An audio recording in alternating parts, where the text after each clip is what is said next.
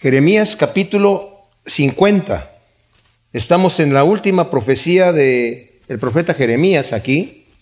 No sé si es necesariamente cronológicamente la última profecía, ¿verdad? Porque como hemos ah, ah, explicado, el libro de Jeremías no está escrito de forma cronológica. Vienen unas profecías que vienen durante el, gobierno de algunos reyes y luego hay profecías de reyes posteriores y luego se regresa a un rey anterior, ¿verdad? Sí, lo que sí sabemos es que esta profecía, que abarca el capítulo 50 y el capítulo 51, nos dice específicamente cuándo se dio esta profecía, y eso lo podemos ver en el capítulo 51, eh, versículo 59, donde dice palabra del profeta Jeremías, que envió a Seraías, hijo de Nerías, hijo de Masías, cuando iba con Sedequías, rey de Judá, a Babilonia, en el cuarto año de su reino, o sea, este, en el cuarto reinado de Sedequías es cuando está esta profecía, ¿verdad? Y esta profecía está dada, o sea, como dije, es el capítulo 50 y 51, pero vamos a ver nada más ahora el capítulo 50, y está dada para que sea anunciada verbalmente en Babilonia. Y por eso se la da el profeta Jeremías, la escribe y se la da este señor Seraías, hijo de Nerías. Y dice, Jeremías pues escribió en un rollo todo el mal que había de venir sobre Babilonia, todas las palabras citadas acerca de Babilonia. Y dijo Jeremías a Seraías, cuando llegues a Babilonia y leas todas estas cosas, dirás, oh Yahvé, tú has hablado contra este lugar para destruirlo, hasta no quedar en él morador ni hombre ni bestia, sino que sea una desolación para siempre. Y cuando acabes de leer este rollo, le atarás una piedra y lo arrojarás en medio del Éufrates, diciendo, así se hundirá Babilonia y no se levantará por las desgracias que yo envío contra ella para que sean abatidos. Aquí terminan las palabras de Jeremías, ¿verdad?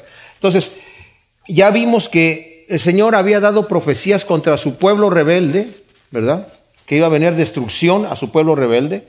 Y también vimos otras naciones que el Señor habló contra Amón, contra Egipto, contra Filistea, contra Moab, contra Damasco, Idumea, Sedar y Azor, contra Elam, y todas estas profecías que el Señor habló contra estas naciones, su propio pueblo, eran donde Babilonia iba a venir a destruir a esas naciones.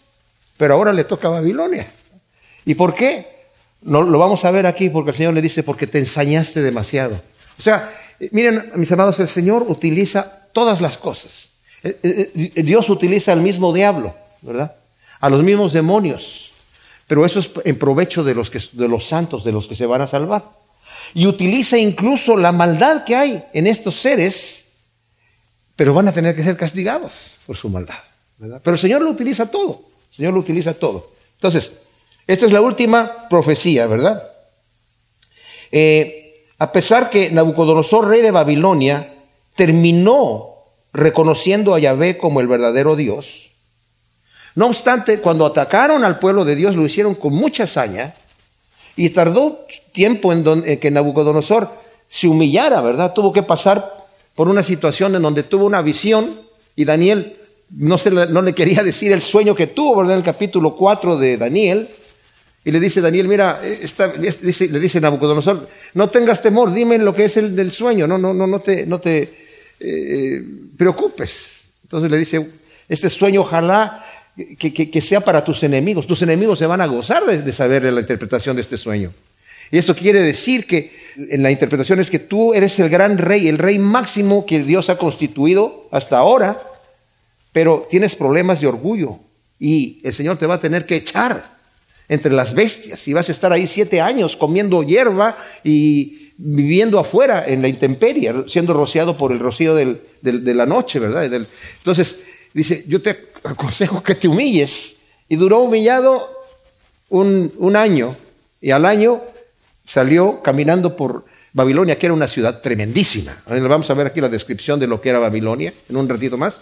Pero eh, empezó a caminar y empezó a ver los jardines colgantes de Babilonia, que es una de las maravillas del mundo antiguo. Y dijo, ¿no es esta la gran Babilonia que yo construí con la grandeza de mi poderío y de todo esto? Y mientras estaba la palabra en su boca, le vino una voz del cielo que le dijo, tu reino te has quitado y vas a ser echado entre las fieras. Estuvo siete años ahí y a los siete años el Señor le devolvió la razón, él alabó al Señor y si ustedes leen el capítulo 4 de Daniel, él reconoce al Dios altísimo y dice, y no hay otro Dios, y él hace lo que él quiere y él pone y quita al quien él quiere. O sea, realmente reconoció al Señor, ¿verdad?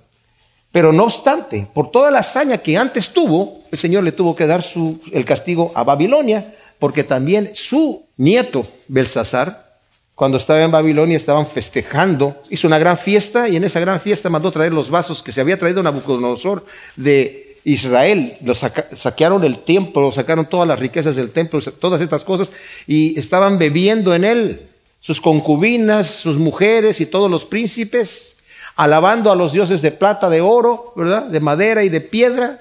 Y apareció una, mano humana escribiendo en la pared un mensaje que nadie lo podía descifrar. Y por fin traen a todos los magos y astrólogos a ver quién lo podía, los sabios, nadie podía hacer nada. Mandan llamar a Daniel, que ya era un anciano, y les dice, esto quiere decir que tu reino te es quitado. Ha sido pesado en balanzas, ha sido encontrado falto, y tu reino es cortado de ti, ¿verdad? Y pasado a los medos y a los persas. Y eso sucede en esa misma noche, es cuando es conquistada Babilonia. Y lo vamos a ver aquí. Los pueblos, incluyendo Babilonia, daban el crédito, mis amados, a sus dioses. Vamos a leer pues, dice, el oráculo que habló Yahvé acerca de Babilonia y la tierra de los caldeos por medio del profeta Jeremías. Anunciadlo entre las naciones, pregonadlo, alzad el estandarte, publicadlo y no lo encubráis. Es decir, Babilonia ha sido conquistada, Bel ha sido avergonzado, Merodac está consternado, sus imágenes han quedado confundidas y sus ídolos desconcertados.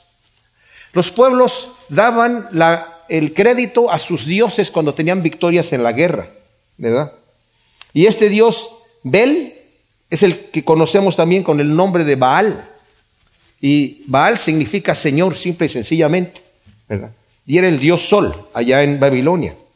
Y Merodac que significa pequeño señor, se cree que era probablemente el dios luna. Entonces dice, tus dioses van a ser, ¿verdad?, destruidos. Ahora, quiero decirles un detalle, mis amados. Lo que vamos a leer aquí es una profecía que está parcialmente cumplida en la historia, no completamente, no completamente. Porque aquí va a hablar de una destrucción total y Babilonia no ha sido destruida totalmente, ¿verdad? Entonces viene todavía una destrucción futura de Babilonia, en donde se implican tanto eh, una religión falsa, ¿verdad? Como se implica sistemas de comercio y como se implica también la misma ciudad de Babilonia, que eso tal vez lo vamos a estudiar ya más a fondo cuando estemos en Apocalipsis, ¿verdad? Pero aquí dice el versículo 3, porque desde el norte se abalanzó contra ella una nación que convertirá su tierra en una desolación, de modo que no habrá quien habite en ella porque hombres y bestias huirán en desbandada. La nación que se abalanza contra Babilonia desde el norte es la nación medo-persa. Ahora, yo he escuchado que dicen, bueno, no, no, puede ser el del norte porque eh, el, medo-persa es más bien del, del, este. Pero en realidad la invasión vino del noreste, porque aunque Ciro era rey de Persia, conquistó Media que estaba allá, y muchos dicen, no, eso es algo que se tiene que cumplir más adelante en el futuro no seamos tan técnicos así, ¿verdad? Pero el asunto es que el rey Ciro eh, vino y conquistó allí eh, Babilonia. En el, en el, libro de Isaías, en el capítulo 44, esto es muy interesante porque el rey Ciro cuando entró allí en Babilonia, ¿verdad? Y conquistó y estuvo allí reinando un tiempo, inmediatamente que llegó allí, se le, leyeron la profecía en donde está profetizado que el Señor mismo lo va a levantar como rey, 200 años antes, ¿verdad? Y está aquí en donde dice el versículo 26 del capítulo 44 de Isaías. Yo soy el que confirma la palabra de sus siervos y cumple el plan de sus mensajeros que dice, Jerusalén serás habitada, ciudades de Judá seréis reconstruidas, ruinas yo os levantaré. El que dice, océano aridece, secaré tus corrientes. El que dice, Ciro, tú eres mi pastor y cumplirás todos mis designios. El que dice Jerusalén serás reconstruida, templo será cimentado, así dice Yahvé, a su ungido, a Ciro, a quien he tomado por su diestra para someter ante él naciones y aflojar los lomos de los reyes para abrir delante de él los batientes y que las puertas no queden cerradas. O sea, esta profecía se la leyeron a Ciro y Josefo parece que dice que fue Daniel el que le hizo ver que estaba escrito 200 años antes por el profeta Isaías que él iba a ser el rey, ¿verdad? Entonces, cuando vio eso, dice, Jerusalén tiene que ser reconstruida, él dijo, inmediatamente los judíos que se quieran ir de aquí, vayan a, reconstruir eh, Jerusalén y el templo, y yo les envío dinero y todo esto para que lo, lo, hagan, ¿verdad? Entonces, eso sucede en el libro, si lo quieren leer más a fondo, está en el capítulo 1 de Esdras, toda esta historia. Entonces, dice el versículo 4 aquí, en aquellos días y en aquella hora, dice Yahvé, vendrán juntos israelitas y judíos llorando y buscando a Yahvé, su Dios. Y vueltos sus rostros hacia acá, preguntarán por el camino a Sión y dirán, venid, unámonos a Yahvé en un pacto eterno e irrevocable. Esta profecía habla tanto de Israel como de Judá. O sea, van a venir los dos. Ambos regresarán de donde habían sido esparcidos. Israel por Asiria, ¿verdad? Y Judá por Babilonia. Pero cuando conquistaron el reinado, eh, Ciro, ¿verdad? Y después estuvo ahí Darío también, este reinado medo-persa, pues era todo el imperio. Entonces la gente que había sido esparcido por, por, Asiria estaban bajo el imperio eh, medo-persa. Entonces la orden fue cualquier judío que se encuentre en cualquier lado que quiera regresar a, a, su pueblo, es más, los vamos a librar de los impuestos y se les va a dar incluso dinero para los sacrificios y todas estas cosas que, como les digo, está ahí en el capítulo 1 de Esdras. Cuando regresaron, dice aquí, venían llorando por haber pecado contra Yahvé, pero ahora arrepentidos y con el deseo de hacer un pacto eterno e irrevocable. Y, en Nehemías nosotros vemos, mis amados, que cuando el pueblo eh, llegan allí y les están leyendo la ley que ya no la conocían y empiezan a escuchar todo lo que les pasó por haber desobedecido al Señor. Y estamos hablando de una generación posterior, porque esto fue 70 años después de que fueron llevados a Babilonia. Se pusieron a llorar los judíos ahí, ay, hemos pecado, nuestros padres pecaron y esto nos está pasando, ¿verdad? Y les dijo ahí eh, Esdras y, bueno, los que estaban allí, dicen, ya no, ya no lloren, dices, es un día de gozo para el Señor. Así que vamos a gozarnos porque el gozo de Yahvé es vuestra fortaleza. Y saben que sí debemos de venir arrepentidos y llorando, porque también nos dice eh, 2 de Corintios 7, 10 que hay tristeza que es para arrepentimiento, para salvación, ¿verdad? Porque la tristeza que es el arrepentimiento es para salvación. Yo tengo que, obviamente, venir contrito y humillado delante del Señor, pero una vez que el Señor me abraza, tengo que gozarme en su perdón, gozarme en que Él me recibe, siempre y cuando haya el deseo de que haya un cambio verdadero en mi vida, ¿verdad? Entonces, el versículo 6 dice, mi pueblo era como un rebaño perdido que sus pastores descarriaron y abandonaron en los montes.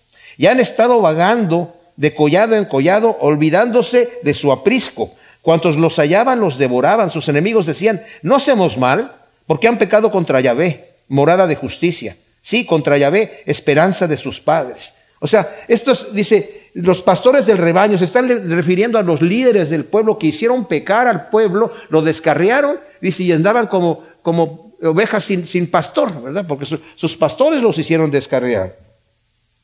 Pero eh, los enemigos del pueblo, y esto, y esto, bueno, entre paréntesis, mis amados, esto de que los pastores, también se refiere a cualquier persona que habla, ¿verdad? Y que se, eh, que, que se pone a hablar en el nombre del Señor, entre comillas, ¿verdad?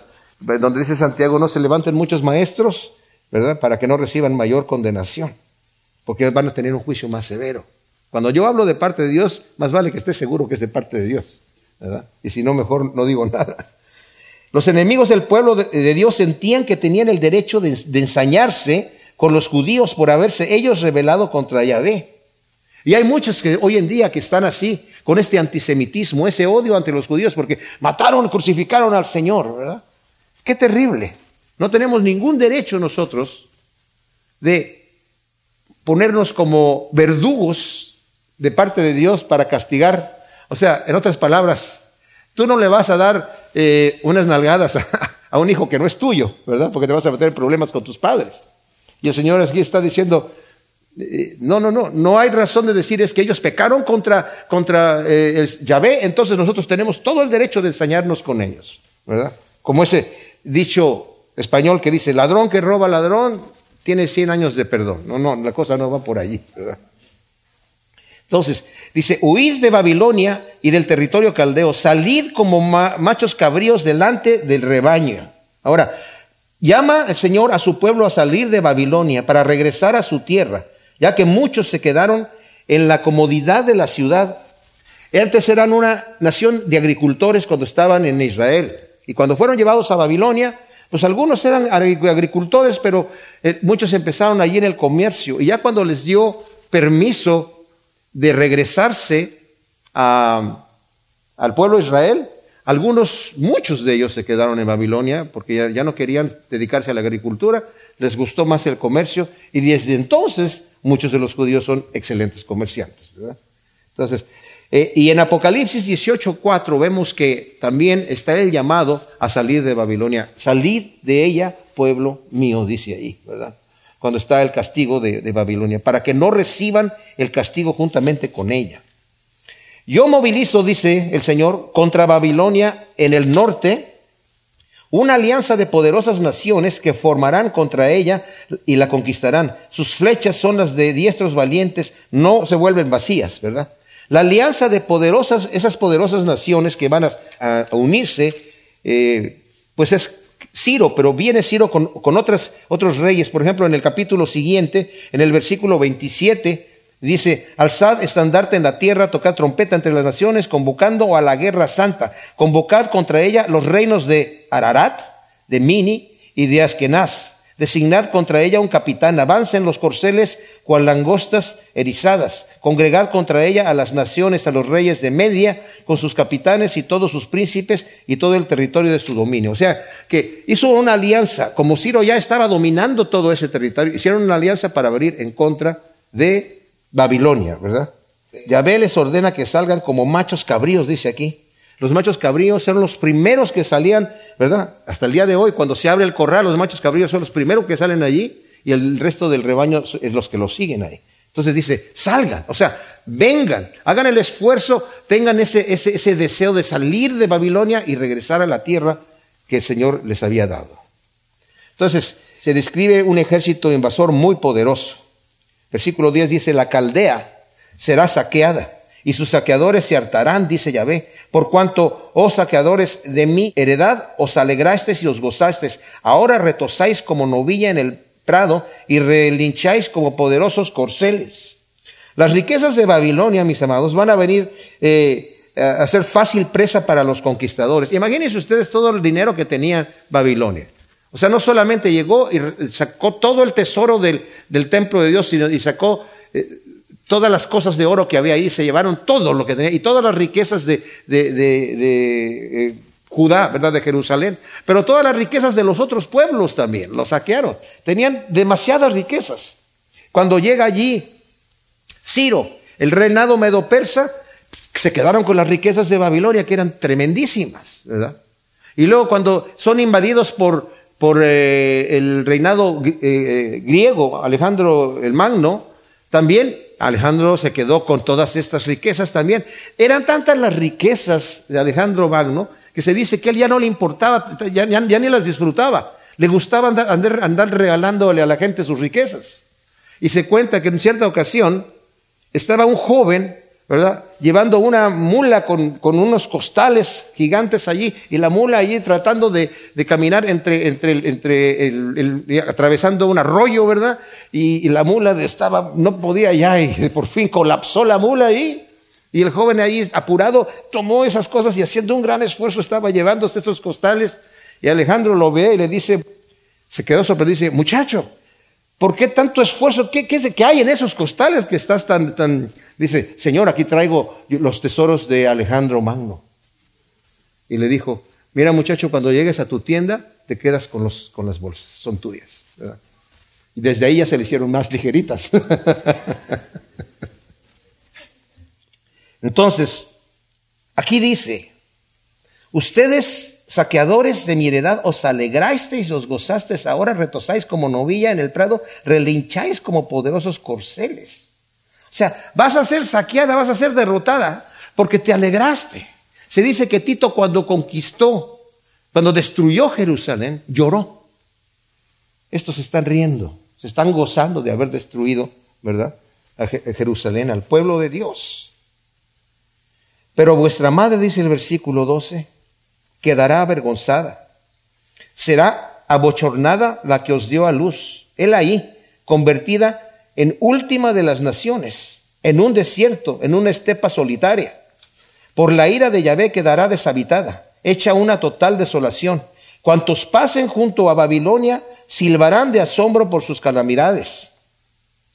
Alistaos en derredor contra Babilonia, cuantos entesáis el arco, asateadla.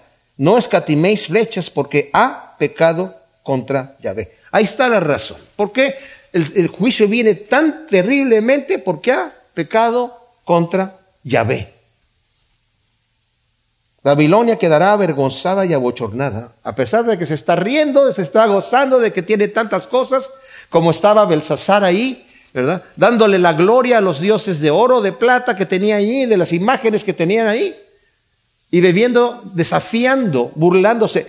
Josefo dice, la Biblia no lo dice, pero Josefo dice que estaba maldiciendo a Dios mientras estaba bebiendo, ¿verdad? Emborrachándose con, con toda la gente ahí. Y es en ese mismo día cuando Babilonia es conquistada, ¿verdad?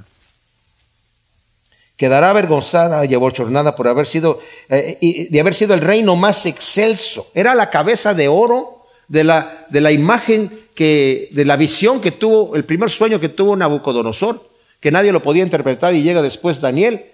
Y Nabucodonosor quería que la gente le dijera el sueño porque él se le había olvidado. Entonces nadie lo podía hacer. Y los demás sátrapas y, magos y adivinos y todo eso le dijeron, es que esto nunca un rey ha pedido eso, ¿verdad? Que se le adivine el sueño.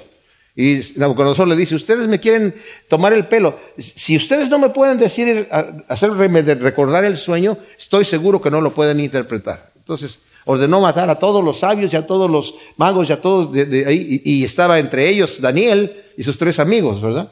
Entonces Daniel dijo, un momentito, habló con el que estaba encargado de la sentencia, le dijo, dame tiempo de hablar con, con Dios, y el Señor le reveló. Entonces le dice el sueño a Nabucodonosor y le dice, tú eh, tuviste una estatua con una cabeza de oro, con unos pechos de, de, plata, ¿verdad? Con un vientre de bronce, unas piernas de hierro y unos pies de hierro con, con ah, barro fundidos. Tú eres esa cabeza de oro, Nabucodonosor, pero después de ti va a venir otro reino inferior al tuyo, ¿verdad? Que son los pechos de plata, el reino medo-persa. Y después de ese reino va a venir otro reino que es el, vientre de bronce, que es el, el, reinado eh, griego de Alejandro Magno. Y después de eso va a venir las piernas de, hierro, que es otro reinado inferior también, pero muy fuerte, y que es el reinado del imperio romano. Y al final de los tiempos va a haber una alianza de naciones, ¿verdad? Que no va a ser muy firme, así como el barro no se mezcla con el hierro, pero van a ser acerca, una alianza acerca de relaciones eh, y después va a venir, y, y tuviste una piedra que vino del cielo y que cortó a la imagen por los pies y creció como una gran montaña y es el reinado final del Mesías que va a ser eterno. ¿verdad? Entonces él interpreta esto. Pues Babilonia era la cabeza de oro, era una ciudad impresionantemente grande, ¿verdad? Tenía 900 hectáreas de de, dimensión. Claro, para en, el tiempo antiguo ahora tenemos eh, tal vez eh, ciudades más, más grandes, ¿verdad? Tenían, se cree que entre 200 mil a medio millón de habitantes. Y bueno, total, eh, versículo 15 del capítulo 50 de Jeremías, en esta profecía contra Babilonia, por fin el juicio que el Señor está mandando a esta nación porque se ensañó. Un detalle aquí, mis amados. Bueno, vamos a leer esto, es importante aquí. Voy a explicar por qué viene este juicio tan tremendo contra Babilonia. Aquí nos ha dicho, acabamos de ver, porque se ensoberbeció contra el Señor, ¿verdad? Por haber pecado contra el, contra el Señor.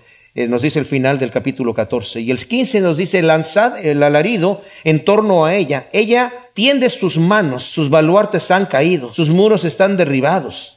Toma venganza sobre ella porque es la venganza de Yahvé, como ella ha hecho hacerle a ella. Cortad de Babilonia al sembrador y al que empuña la hoz en la siega. Huyen de la espada destructora, cada uno a su gente y a su tierra natal. O sea, como dije, Babilonia fue una ciudad, la ciudad más grande del mundo antiguo. Dije 900 hectáreas, de 200 mil a medio millón de habitantes. Era rica, extremadamente rica en, agricultura, va a ser reducida a escombros. La sentencia de Yahvé sobre ella es, como ella ha hecho, así háganle a ella. ¿Y cómo hizo ella? Estuvimos hablando anteriormente cuando hablamos de la conquista de, de Jerusalén y de las otras naciones.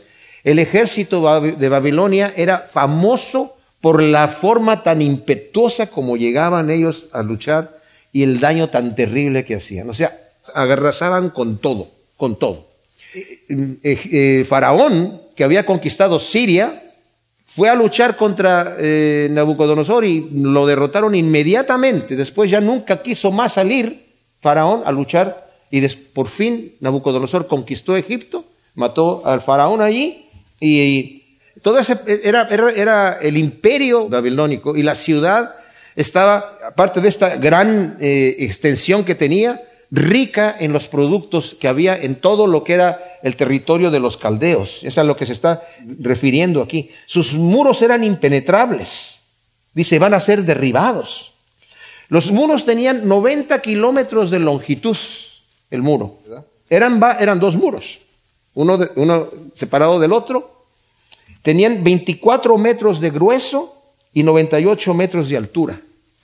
Estaban protegidos por un desvío del río eh, Tigris que rodeaba alrededor de la ciudad y pasaba por en medio de ella el río Éufrates. Eran impenetrables, tenían suficiente agua allí y aunque estaban sitiados durante cuando fueron conquistados, cuando estaba la tremenda fiesta que hizo Belsasar, se estaban como burlando, ¿quién nos va a invadir si somos impenetrables? Esa ciudad no puede nadie penetrar. Estaba el ejército invasor afuera y lo que hizo Ciro fue que desvió el río Éufrates que pasaba por el medio de la ciudad, hizo canales para desviarlos y el río por un tiempo se bajó el nivel y pasaron por debajo el ejército y entraron a la ciudad. Y la ciudad era tan, tremendamente grande, llegaron directamente a donde estaba la fiesta. Y según Josefo dice que algunos de los soldados se dieron cuenta, estos mataron a los soldados y, la gente que quería gritar, que quería decir, aquí hay unos, los mismos soldados invasores empezaron a gritar como si estuvieran borrachos y estuvieron en la fiesta. Entonces, como mucha gente estaba, ah, no, estos estaban celebrando también, ¿verdad?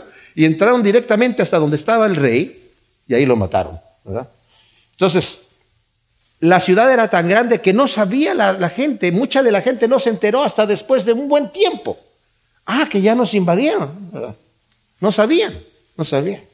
Está diciendo aquí también, ¿verdad? Que va a destruir toda esta situación de la agricultura que tenía. Por eso dice, cortad de Babilonia al sembrador y al que empuña la hoz en la siega. Huyen de la espada destructora cada uno a su gente y a su tierra natal. O sea, tenían muchísimos esclavos de muchísimos lugares que estaban trabajando obviamente en la agricultura. Cada quien dice, regrese a su, a su tierra.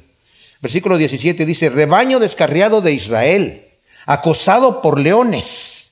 Primero lo devoró el rey de Asiria y luego lo deshuesó Nabucodonosor, rey de Babilonia.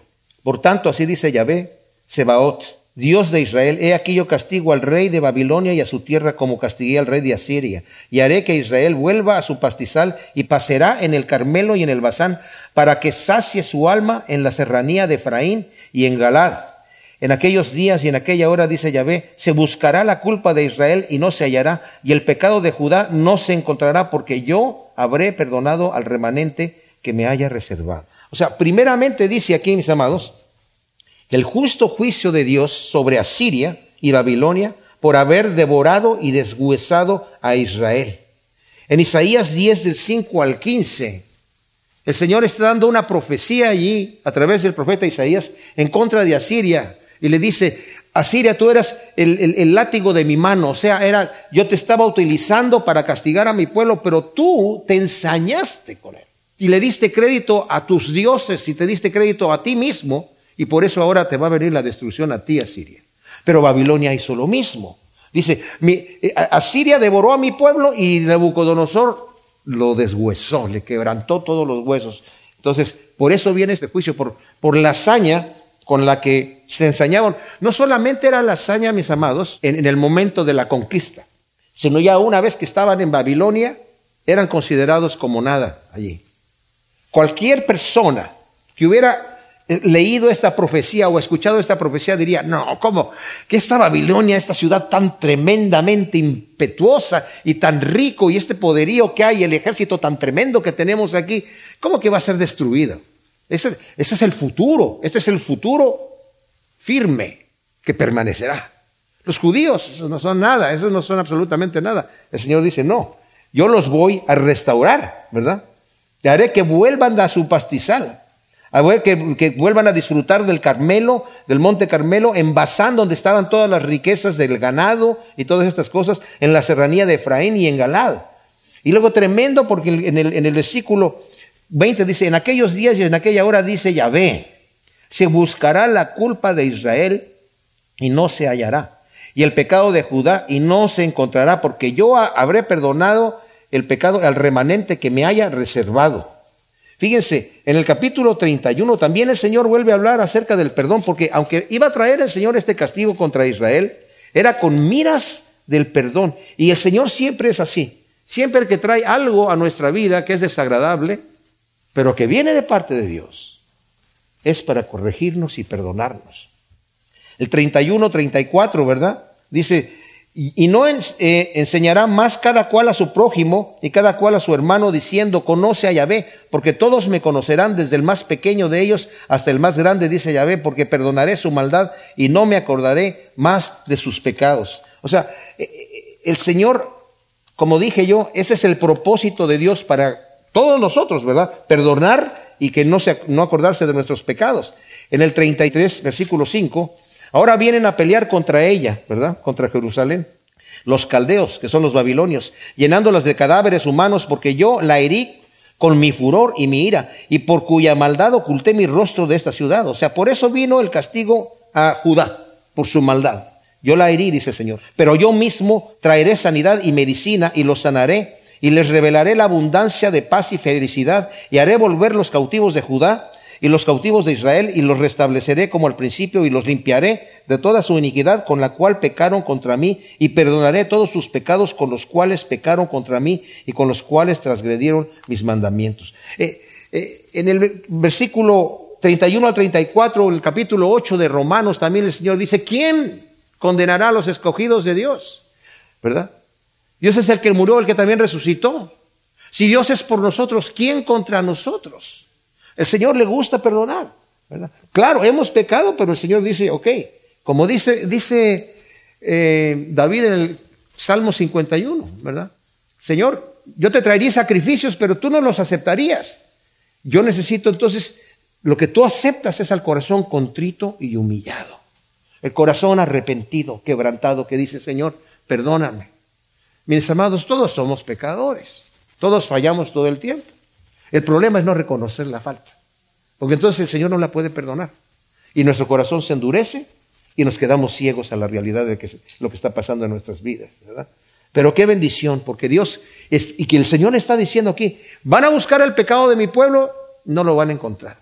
Si el Señor es el que nos justifica, dice el Señor, eh, ¿quién condenará a los escogidos de Dios? Cristo es el que murió, el que aún resucitó, el que está sentado a la diestra de Dios y el que también intercede por nosotros. O sea, Él es el juez, Él es el, jurado, Él es el, abogado defensor. Cuando el diablo quiera acusarnos, el Señor va a decir, sí, sí, sí, tiene pecado, pero yo ya morí por ese pecado. Yo pagué por él en la cruz. Pero como dije, tiene que haber un arrepentimiento, mis amados, para que se pueda aplicar ese, ese, perdón a nosotros. Avanzad contra la tierra de Merataim, y contra los habitantes de Pecoz. Aniquila y destruye a filo de espada y haz cuanto te ordene, dice Yahvé. Aquí utiliza este, dos eh, palabras especiales, ¿verdad? Eh, mm, dice, Merataim es la doble rebelión y pecó país de castigo. Estruendo de batalla en la tierra, gran destrucción. ¿Cómo ha sido arrancado y quebrado el mazo del mundo? Ay, Babilonia convertida en espanto de las naciones. Tú eras el mazo del mundo, el mazo que destruía a las naciones. Ese mazo va a ser quebrantado. Ay, Babilonia. Fíjense esto. Te tendí una trampa y sin darte cuenta has caído en ella. Te han sorprendido y apresado porque desafiaste a Yahvé. ¡Wow! Eso es impresionante. Por haber desafiado a Yahvé, eso te pasó. Dice eh, la versión de traducción en lenguaje actual, este, este versículo aquí dice, al rebelarte contra mí, tú misma te pusiste una trampa y acabaste cayendo en ella. O sea, no le echemos la culpa al Señor que tú le pusiste una trampa a la pobre Babilonia, no, tú misma te pusiste esa trampa. ¿Por qué? Al haberte rebelado contra el Señor, ¿verdad? Y en respuesta a la afrenta que hizo Babilonia, Adonai, Yahvé Sebaot, el Señor, Yahvé de los ejércitos, dice aquí que tiene una tarea con los caldeos. Dice el versículo 25, Yahvé ha abierto su arsenal y ha sacado las armas de su ira. Adonai Yahvé Sebaot, que es, como dije, Señor Jehová de los ejércitos, tiene una tarea en tierra de los caldeos. Y la tarea justamente es la venganza, el juicio contra Babilonia. Arremeted contra ella desde los confines, abrir sus graneros, haced de ella montones y destruirla totalmente, que no le queden ni riquezas, ni reliquias, perdón. Pasad a cuchillo todos los novillos, desciendan ellos al matadero. Hay de ellos, pues ha llegado su día en tiempo de su visitación. O sea, el Señor ordena que el ejército de Ciro arremeta contra Babilonia, saqueen sus riquezas amontonándolas, ¿verdad?, para llevárselas. Y también ordena que pasen a cuchillo, dice aquí, a los novillos, que son los soldados, ¿verdad? Porque ha llegado el tiempo de su visitación. Esto quiere decir, el tiempo de la visitación significa muchas cosas. Significa cuando el Señor se encuentra con la persona o con nosotros, ¿verdad? Con, con a quien esté visitando. Pero puede visitarlo para arreglar cuentas, como dice el Señor, entremos a cuentas, venid y entremos a cuentas. Venid y quiero tener una visitación contigo. Y si tus pecados fueran rojos como el carmesí, yo los haré blancos como la lana. Pero también cuando viene la visitación del Señor es cuando al no arrepentido le viene el castigo. Ese es también el tiempo de la visitación. El juicio, en este caso, se puede eh, traducir de esa manera. Oíd la voz de los que huyen y escapan de la tierra de Babilonia para anunciar en Sión de Yahvé la retribución de Yahvé nuestro Dios, la venganza de su casa Convocad contra Babilonia a los arqueros, a todos los que antesan arco, acampad en torno a ella, y que no tenga escape. Pagadle según su propia obra, como ella ha hecho, hacerle a ella, porque se ensoberbeció, aquí está otra razón, se ensoberbeció contra Yahvé, contra el santo de Israel. Por tanto, por eso en aquel día sus jóvenes caerán en sus plazas y todos sus hombres de guerra serán reducidos a silencio, dice Yahvé. Nuevamente, Belsasar estaba allí en su fiesta, ensoberbecido completamente, maldiciendo a Dios, viviendo en los vasos sagrados que Nabucodonosor había traído. Y cuando, claro, antes de que Nabucodonosor conociera al Señor, él los metió en el templo de su Dios, pero los dejó allí. Después Nabucodonosor reconoció, como les digo, está en el capítulo 4 de Daniel, al principio y al final, alaba al Señor de una manera tremenda, ¿verdad? Y pero Belsasar, sabiendo todo esto, le dice Daniel, tú sabías todo eso. ¿Cómo tu, abuelo se convirtió? Y cómo el Señor lo humilló haciéndolo como una bestia por siete años. Y tú lo sabías. Y estás dando honra a los dioses de, oro, de plata, de, piedra y de madera que ni, pueden ver, ni oír, ni, andar, ni, hablar. Y al Dios en cuya tu propia alma y tu aliento está, no honraste, sino que te ensoberbeciste. Ese es el pecado que está diciendo aquí. Ahora, se hace un llamado a los que escapan de Babilonia a anunciar en Sión, dice, la retribución que Dios va a dar en venganza por la destrucción del templo, dice, por destruir mi casa. La venganza de su casa, dice el final del versículo 28. Es la retribución por eso, por destruir el templo de Dios. ¿verdad? Yahvé vuelve a reiterar que se le dé el pago a Babilonia, que como ella hizo, se le haga a ella, ya que se ensoberbeció contra Yahvé. Así como ella ha hecho, ¿verdad? Háganle a ella, lo dice también el versículo 15. Eh, y en Apocalipsis 18, 6 también lo dice también. Como ella ha hecho, háganle a ella, ¿verdad? Y por este gran pecado el juicio de Dios viene sobre Babilonia, en donde los jóvenes incluso van a caer en las plazas y sus hombres de guerra exterminados por completo. Como ella hizo, a otras naciones, se le está haciendo a ella. Muchas veces el Señor así es como actúa, ¿verdad? Así es como es su juicio. He aquí, fíjense cómo le dice ahora, he aquí yo estoy contra ti, oh soberbia, dice Adonai Yahvé Sebaot. Ha llegado tu día, la hora de tu visitación. La soberbia se tambaleará y caerá y nadie la levantará. y encenderé un fuego tal en sus ciudades que devorará todo en torno a ella. La soberbia de Babilonia era tal que Yahvé la llama soberbia a ella misma. Ha llegado tu día, la hora de tu visitación. Se profetiza que Babilonia, que es la soberbia, caerá y será reducida a cenizas y a escombro y nadie la levantará. Otra vez, como dije, esto no todavía se ha cumplido. De hecho, Saddam Hussein quiso reconstruir Babilonia, pero no terminó y, a un nivel muy pequeño. Eh, y, y, sí hay gente viviendo en lo que era la zona, o sea, lo que es el tamaño de lo que era la ciudad, no queda nada de eso, ¿verdad? Hay ruinas. Pero hay gente viviendo en algunos lugares, todavía, todavía esto no se ha cumplido, ¿verdad? Entonces el versículo 33 nos dice, ah, así dice Yahvé Sebaot, israelitas y judíos sufren juntos la opresión. Todos los que los tomaron cautivos los tienen fuertemente sujetados y se niegan a dejarlos ir. Pero su redentor es fuerte, Yahvé Sebaot es su nombre, él defenderá eficazmente la causa de ellos a fin de sosegar la tierra y turbar a los moradores de Babilonia. O sea, se describe aquí la opresión sobre los propios israelitas, tanto por los asirios como por los babilonios, que estaban viviendo en esclavitud y eran fuertemente sujetados por sus conquistadores, dice allí. Pero dice, pero su redentor vive, dice el Señor, y yo los voy a librar. Es fuerte, Él los va a defender eficazmente. Nuevamente, si Dios es por nosotros, ¿quién contra nosotros, mis? Entonces dice el versículo 35, espada contra los caldeos, dice Yahvé, contra los moradores de Babilonia, contra los príncipes y sus sabios, espada contra sus adivinos y sean desconcertados, espada contra sus valientes y sean aterrorizados, espada contra sus corceles y sus carros y contra la turba entre ellos y sean como mujeres, espada contra sus tesoros y sean saqueados, espada contra sus ríos y sean secados, pues es una tierra de ídolos que delira por sus espantajos, ¿verdad? O sea, ¿es espada contra qué? Contra los moradores de Babilonia, contra los príncipes y sus sabios, contra sus adivinos que van a estar desconcertados, contra sus valientes que van a estar aterrorizados, contra sus corceles y carros, ¿verdad? Y por toda la gente ahí en medio.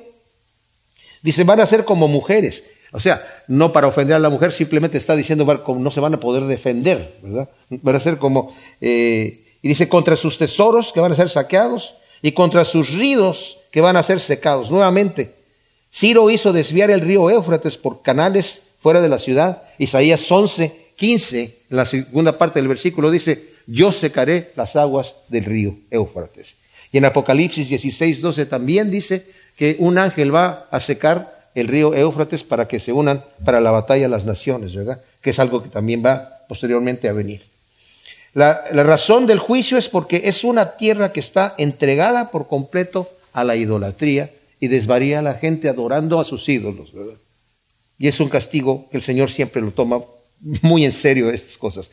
Por eso habitarán ahí las fieras con los chacales y morarán en ella las avestruces y nunca más será poblada ni avecindada por generaciones y generaciones como en la destrucción de, eh, que Elohim causó a Sodoma y Gomorra y sus ciudades vecinas, donde no habita nadie, ni mora hombre alguno, dice Yahvé. Como dije, esto es algo que está todavía por venir. En Apocalipsis 18, 2 nos está diciendo allí, ¿verdad? Que va a ser totalmente devastada Babilonia, y allí van a morar solamente chacales y aves, y dice, y demonios. Entonces, que es eh, a lo que se refiere también allí bestias y demonios. ¿verdad? El versículo 41 dice, mirad, un ejército viene del norte y una nación grande y muchos reyes se levantan de los confines de la tierra, empuñan arco y jabalines, son crueles e implacables. Su voz es como la del mar rugiente y cabalgan contra ti, oh hija de Babilonia, en formación de guerra. Al oír su fama, el rey de Babilonia se acobarda, la angustia lo atenaza y siente dolores como de parturienta. O sea, llegan este ejército a invasor y cuando aparece esta mano que yo les dije, que empezó a escribir en la pared cuando estaba en la fiesta de eh, Belsasar, y Daniel le interpreta lo que está pasando. Antes de que Daniel le interpretara, dice que las rodillas le empezaron a temblar y estaba chocando una con la otra y a gritos dijo, traigan a alguien que me pueda interpretar esta cosa, que usted qué está pasando. ¿verdad? Y en esa misma noche, como dije, es muerto Belsasar, ¿verdad? Dice, como a un león que sube de la espesura del Jordán a pastizales de perenne verdor, así los espantaré de repente y me adueñaré de los escogidos, pues ¿quién es semejante a mí? ¿Quién me desafía? ¿Quién es el pastor que puede resistirme? Dice el Señor, ¿verdad? Por tanto, oíd el designo de Yahvé. Tiene resuelto que tiene contra Babilonia y los planes que ha planeado contra los caldeos. Ciertamente los arrastrarán fuera como ovejas endebles. Ciertamente su pastizal será devastado juntamente con ellos. Ante el grito de la conquista de Babilonia se estremece la tierra y un clamor se oye entre las naciones. Nuevamente, mis amados, Babilonia fue destruida, pero no fue destruida inmediatamente ahí. Como dije, Ciro llegó, destruyó y Ciro salió más, más adelante a hacer sus guerras y murió en una batalla, ¿verdad? Este es Ciro el Grande también, le dice. Y, al final, él mandó construir el templo, pero separó la obra y después, unos años antes, unos 20 años después, cuando ya llegó ahí Darío, ¿verdad? Dieron la orden de reconstruir el, el templo, pero Babilonia no quedó deshabitada inmediatamente. De hecho, Alejandro el Grande quería ponerle ahí la capital. Parece que Babilonia quedó en ruinas hasta, se dice, hasta ah, el imperio romano con el emperador Adriano, pero y se fue deteriorando la ciudad, la, gente empezó a irse de allí porque quedó destruida, pero todavía en el imperio de Alejandro el Grande él quería poner ahí la capital. ¿Qué quiero decir con esto? Esto todavía no sucede, ¿verdad? la destrucción total. Porque es una profecía, como hemos visto muchas profecías, tienen un doble cumplimiento. Un cumplimiento eh, en ese momento y otro cumplimiento que esto va a ser para el final del tiempo. Y lo pueden leer ahí en el capítulo 17 y 18 de Apocalipsis. Gracias Señor, te damos por tu palabra. Ciertamente nos damos cuenta, Señor, que tus juicios son justos. Es una realidad, Señor. La historia continúa en una forma lineal. Y va a haber un día en donde nos encontramos contigo, pero queremos encontrarnos contigo, Señor, con el Dios de amor y de misericordia, de perdón, Señor. Porque nosotros hemos tenido un encuentro contigo. Y yo te pido que tú hables a cada corazón. Cualquier cosa que esté mal, Señor. Que podamos presentarla y traerla delante de ti. Y hacer las paces antes de tiempo para poder escuchar lo que tú dijiste de tu pueblo. Buscarán el pecado y no lo van a encontrar porque yo lo habré perdonado, Señor. Y como dice el Salmo 103, Señor, así tan lejos está como el oriente del occidente, tú vas a alejar nuestros pecados, Señor. Y esa es la confianza que tenemos en ti, Señor. Porque tú lo has hecho, no porque nosotros lo merecemos. Te alabamos y te bendecimos en el nombre de Cristo Jesús. Amén.